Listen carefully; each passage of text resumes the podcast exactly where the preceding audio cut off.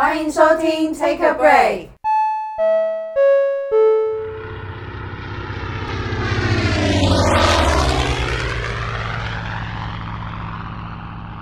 Hello，我是妮娜。嗨，我是欧雅。啊，我是 Yuli。稀里糊涂的两个月就过去，他就回来台湾了，就没有人提这件事情，没事就没事这样。可是怎么会没事哎？就是明明就有事。我们这边的时间跟非洲时间其实是颠倒的，他们是走英国的时时区，所以他是慢我们六个小时，冬天夏天这样子。那那在他们国家有他们自己的语言嘛，那常常会在半夜接电话，或者是电话响，他就很紧张，在偷偷摸摸的这样。那我就觉得说，就是觉得不对劲，就是觉得女有人直觉，对，就是觉得不太对劲这样女。人直觉真的很准。然后就有一天，因为他还在读，就有一天他用我的电脑，他忘了关电脑，他就去上学了。脸书忘记登出，很好，因为你从来不会去看他的手机，也从来不会去查他就很好奇想要看一下。因为他其实在台湾的同学我也都很熟，每个都熟的不行，这样不知道哪来的想法，我就不看他们台湾同学的对话，我就挑他在他国家的那些。兄弟的对话，他们通常其实打字平常是会用英用他们的还是语言，打英文啊？哎，那一次就是莫名其妙就是打英文，然后呢，他就跟他的朋友说：“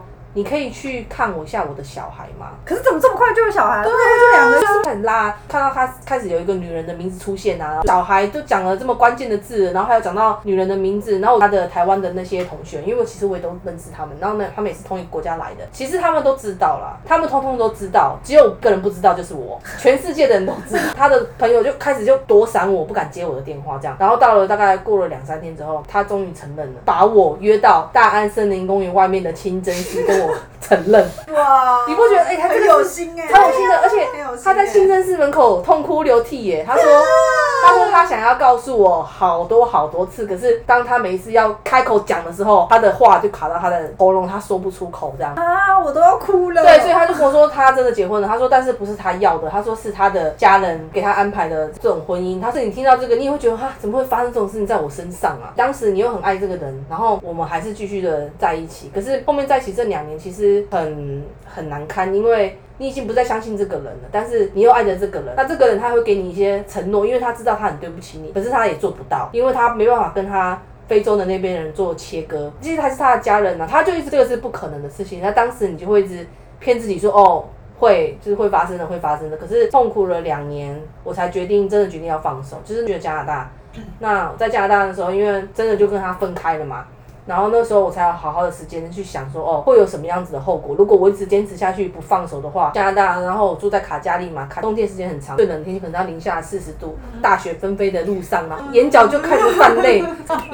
你有事就觉得说天哪，我真的这段感情我不行再继续下去了。于是我就开始就开始心里才开始慢慢放，但是你还是期待有一天奇迹会发生，就是他会真的讲好说哦，我去卡加利这个石油的城市，然后他答应我要来啊，签证什么问题，现在又机票又是什么问题？为了他的签，因为我认识也开始认识一些加拿大朋友，就会开始哎。你们可不可以邀请我的男朋友来？因为他们是非洲人嘛，所以他们说要，如果他们要办这样的签证，其实不是在那个时候不是那么容易，嗯所以你一定要找一个邀请人来邀请。然后那时候我还去拜托很多我自己当地认识的白人加拿大的朋友，然后他也没来呀、啊对啊，所以就觉得说，那所以那时候我的我的心心里的状态是真的是很悲伤的，所以我的泪水才会在那个眼角结霜嘛。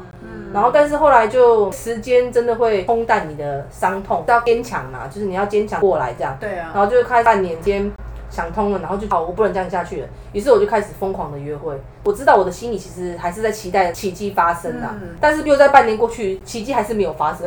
所以你就知道说，好吧，这样子，就你真的要放手了，因为不管你。你们之前有多么的快乐，然后再或是多少的梦想想要一起完成的，这到这个时候是不可能的。就是你不要再骗你自己了。这个男生已经不是当时给你承诺那个男生了，因为现在可能有太多的现实时空背景不一样，他也毕业了，他必须回他们政府的钱，然后还有又有老婆，然后还有一个孩子。哦，等到孩子，他也才短短两个，是一个女可是。baby 也要十个月，他们要来之前，他我自己在推测这个真的时刻，很有可能是他在跟我说他要结婚的时候，我不同意，在我纠结的那一段，他已经下了决定，他要结婚了。他只是在告知我说我要结婚了，我可以结婚吗？告知你而已。对他到我一定不会接受嘛。后来我还是不能接受，可是还是有百分之十 percent 的成绩，百分之十，对，没有很高，就是至少他有告诉我这个开头，但也许他早就已经决定说他必须要这么做了，因为他没有办法改变啊。对啊他的家人就是要他这么做。对啊，在这个短短的三个月内，那或者是也有另外一个版本，也许他早就结婚了，都是我在跟他相处的嘛。其实我没有，其实我自己的感受最强烈，可是我可以感受出来，那个时候是没有，是回来研读研究生的那个就气氛中间他回去的那一段时间，才改变的。刚开始他在台湾的的那个大学的时，那也许就是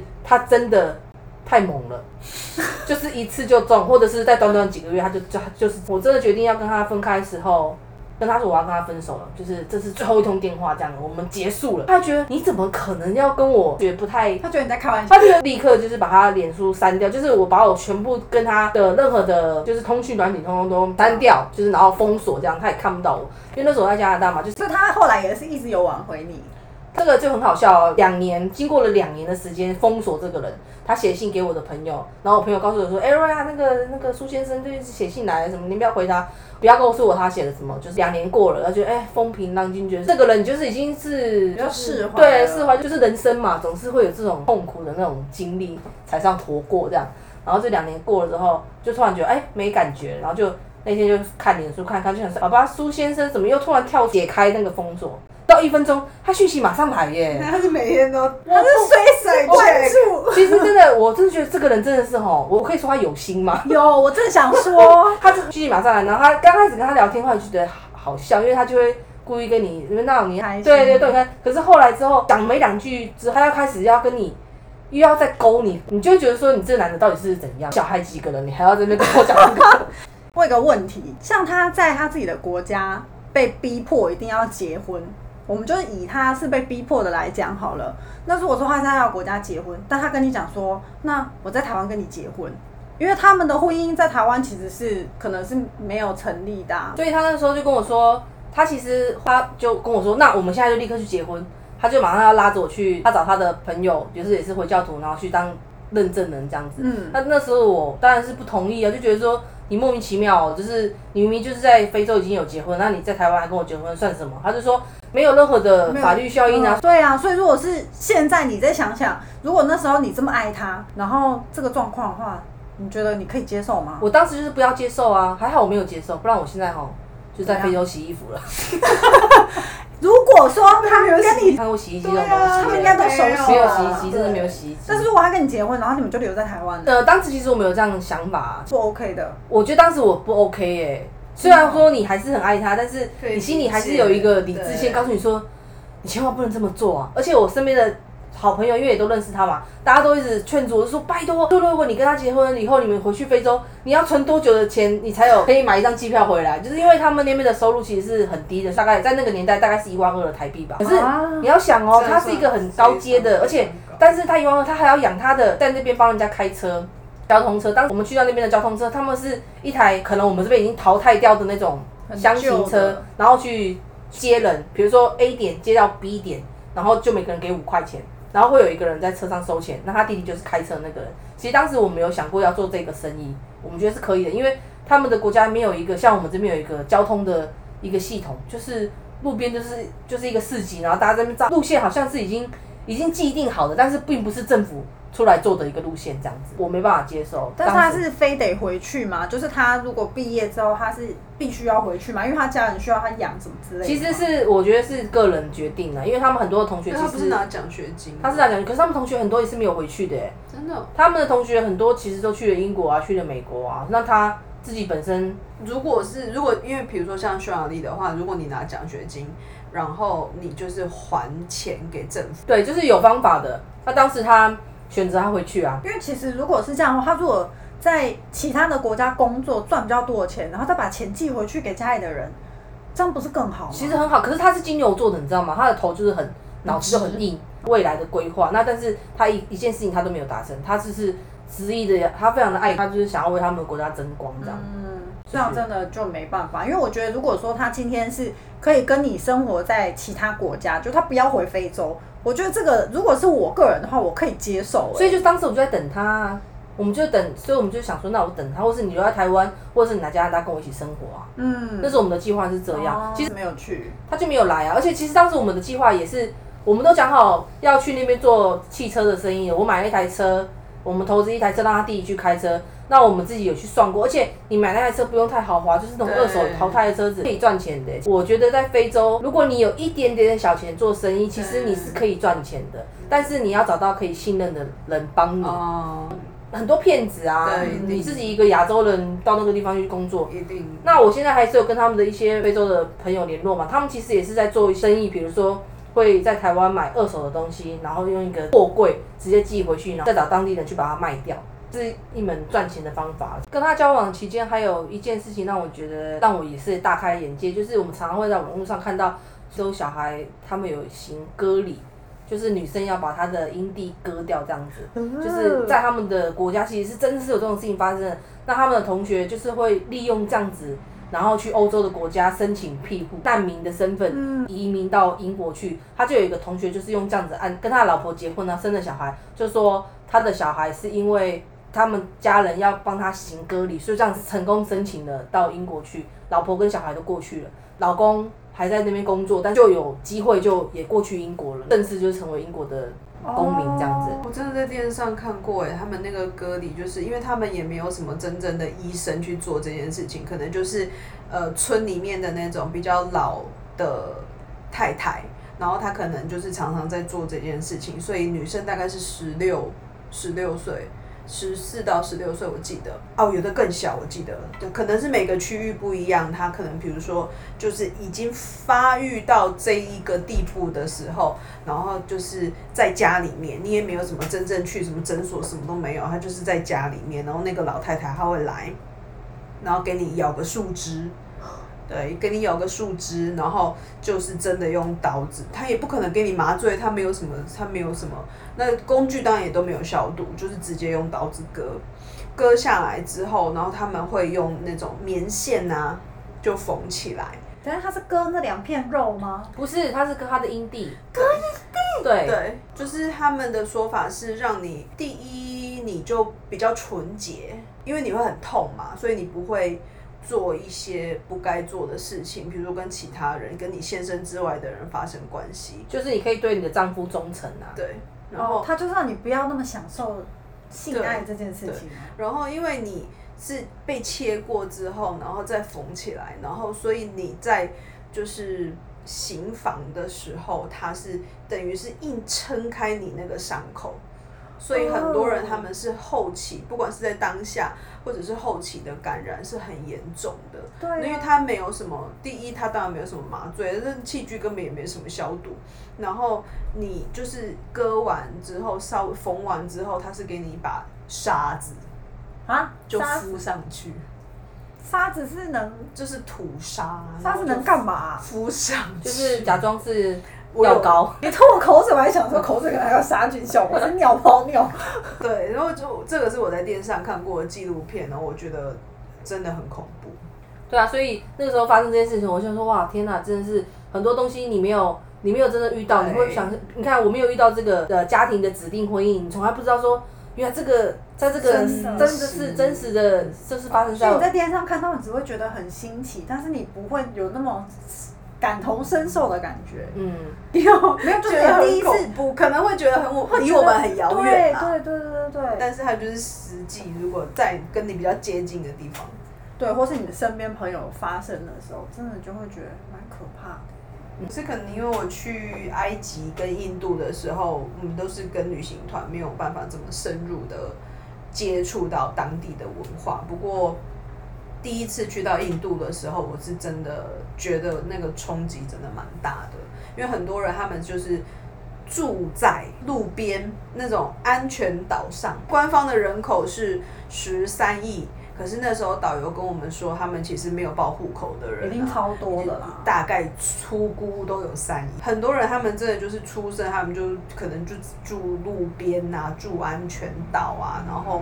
也不识字，根本也不知道自己叫，就是也没什么名字，然后就是一辈子生活在那边。所以第一次去到印度的时候，真的是冲击还蛮大。所以路边就看得到，是不是？对，我觉得可能就是因为你是跟旅行团，跟我是真的是当地的人带我去，真的实际走他们的地方差很多啊。其实我去到他的国家的时候，我的那一个月的回忆是开心的哎，因为他们路上虽然大家都很很穷，可以这样讲吧，就是大家可能都生活水准都不高，可是你在街上大家都在那个时候很流行一个黑人的歌手叫阿肯，你还记得吗？嗯呃，这样会拖了我的年纪啊。阿肯那个时候，哦，他很红我们在讲打工度假的时候，对已经透露都已经过说是轻熟女了。那时候很红哎、然后每男生每家每户都呃很大声，然后就觉得说哇，在这边的人都大家都好开心的，然后小孩子，而且因为他们回教徒，其实你不要说他们有一些很奇怪的一些习俗，但是他们的人很好哎、比如说你这个隔壁的邻居，你你们家可能比较穷，没有钱买饭吃。我们今天煮了饭，我就邀请你的亲朋好友，大家一起来吃饭呐、很棒。可是这个吼群聚真的是一件很可怕的事情。吃饭发生在现在这个时候，我跟你说全部中标，因为大家都是围着，而且他们吃饭就是他们会煮很多的很多的米主食嘛，是米饭嘛？对米饭，然后他们就会用手去去抛那个饭来，就是这样刮刮刮刮刮这样这样。所以他们真的还是用印度手抓，对，用手来抓。那像可是对我去，他们就会给我一匙汤匙，他们就是用手抛抛抛抛吃。然后如果知道我在，他们还会把那个肉就是鱼肉啊什么，就会抛抛到对抛到旁边给我吃这样子。哎，那很贴心。对啊，哎就可是大家就是围着，然后大家都蹲在那边，都抛那个饭这样吃。现在真的不行啊，很汤。但是那个时候就是看起来就觉得很很好玩这样子。但他们其实应该人都很淳朴。他们其实人很对啊，大家一起来吃饭啊，然后没有没有什么没有什么问题啊，就是也不会说哦，因为你吃我的，然后你要付我钱，没有。他们其实很照顾回教徒的精神吧，他们其实很照顾因为他们的家可能是因为他们喜欢吃羊。其实我虽然那时候跟他在一起的时候，我还是肉肉食者，可是我还是那时候就已经对动物有一种怜悯之心。我刚到的时候，他是为了帮我办一个派对，因为就是哦我是他的女朋友嘛，来帮我办了一个沙滩派对这样。然后他就跟我说，哎、办派对就是我们要特别一点，所以我们就是为了因为你来，我们要烤羊。哦就是想要买一只一只羊，然后去整只羊整只羊，然后说要在沙滩上烤这样。结果后来我就想说烤羊，当时还没有说烤羊，哦好啊，派对不都是要烤猪烤羊这样嘛？就后来某一天我们两个走在路上的时候，走走走，后来就有一台他们的羊都很奇怪，都会小货车上面羊就会在站在车子的顶上，就是他们的车顶在车顶这样子载那个羊，那个羊都不会滑出所以他们。就不是一般的，像不像我们载猪的，就会有那个载猪的猪车啊什么，他们就是嗯羊就放在那个车顶上这样载过去。然后有一天他就跟我说，哎、等一下那个羊就是上面那个羊，我就想说看到这只羊活生生的，然后把它就吃着对。它，于是我就拒绝了这个烤羊的派对，因为我们的派对就很冷清，没有羊，生菜夹面包也没有夹饭这样其他任何的肉啊。就没有肉，我就是因为我告诉他我不要那只羊。就是我怎么的冷清？因为他们的家其实也都会绑一只他，们没有腌制的肉，我看到的好像都所以他们都现杀，对现超新鲜呢。其实就现杀那个羊，而且他们的羊就是杀完之后，就是会把那个羊就是吊吊在树上嗯一整只，然后就是剖开两半，然后在那边切。哎、嗯他们每个人切的刀法都很厉害，他是切一只活羊回家自己杀，就抓一只活羊回去，就自己杀。老板不会帮我杀。不会。他们的家其实有一些家里面比较好过的，他们其实在自己的院子里面就会有养那种羊，自己养的羊，然后可是那羊都好瘦哦，但是就是我有看到他们在杀，当然不是现场杀，就是已经看到羊羊已经那其实你派对结束之后，之后他们应该还是把那只羊杀来吃吧。但是我看到这个形式，我就知道哦，原来我们会真的会活宰一只羊来为了我的派对，我就说那我不要，我不要杀这个羊，要杀生的。不能吃猪嘛，就嗯就吃羊，而且不太吃羊，我不太喜欢羊的那个味道啦。你说羊骚味，而且我姐是属羊的，我就觉得对羊特别有感情。我喜我妈也属羊，我还照吃。这个没血没肉的人，其实那时候去西非的时候有非常多特别的经验，就是有点他不会吃大开眼界，煮香蕉，没有。但是他们那个他们有很多的芒果，哦，芒果应该很甜吧？嗯，很可是那时候我去的时候好像不是芒果的季节，哦好像没有吃到太。可惜了。对，所以还有很多这个苏先生的事迹吧。对，之后我们可以再继续，对啊，我还还可以分享很多因为在跟一起真的回教徒。很久，嗯，其实也不是讲回教徒啦，应该就是说比较特别的是，因为他是回教徒的身份，所以他有很多让你意想不到的嗯限制跟不一样的不一样的思维、不一样的做法。我觉得这个在未来我都可以都对可以分享，因为毕竟我跟他在一起也是蛮长的一我对啊，的人生的精华真的精华年纪不。过也是谢谢他，虽然我们很多的曲折离奇，但是也谢谢他让我从小女孩，然后变成了一个大女孩，让我知道哦，原来人生在世，真有那个高低起伏。不同的文化差异，感觉你人生的每一个阶段都是在学习不一样的事对情，对对，感情、你的工作、你跟父母之间的关系，还有你跟宠物之间的 缘分，不要落泪了，都是不一样的课程，这样子。对我们有什么在国外呃约会的经验，或者光怪陆离的事情的话，也可以留言给我们。或者是你有什么想要知道的，嗯，想要听的啊，比如说回教徒他们有什么限制吗？就是或者是可以 Q&A 啊，你写问题给我们，我们可以对啊，或者是想要我们讨论的一些题目，或者是我们可以开个直播，怎么样？可以啊也可以哦，对啊，看看有没有人想要问我们问题。虽然我们的收听率现在还蛮低的，刚刚看了一下直播，让你们看看我们的真面目。好 还是我们戴要我们戴面具长得像印度印度人的 Royal，哦 印度女士、印度小姐哦。跟你说，其实一点都不像。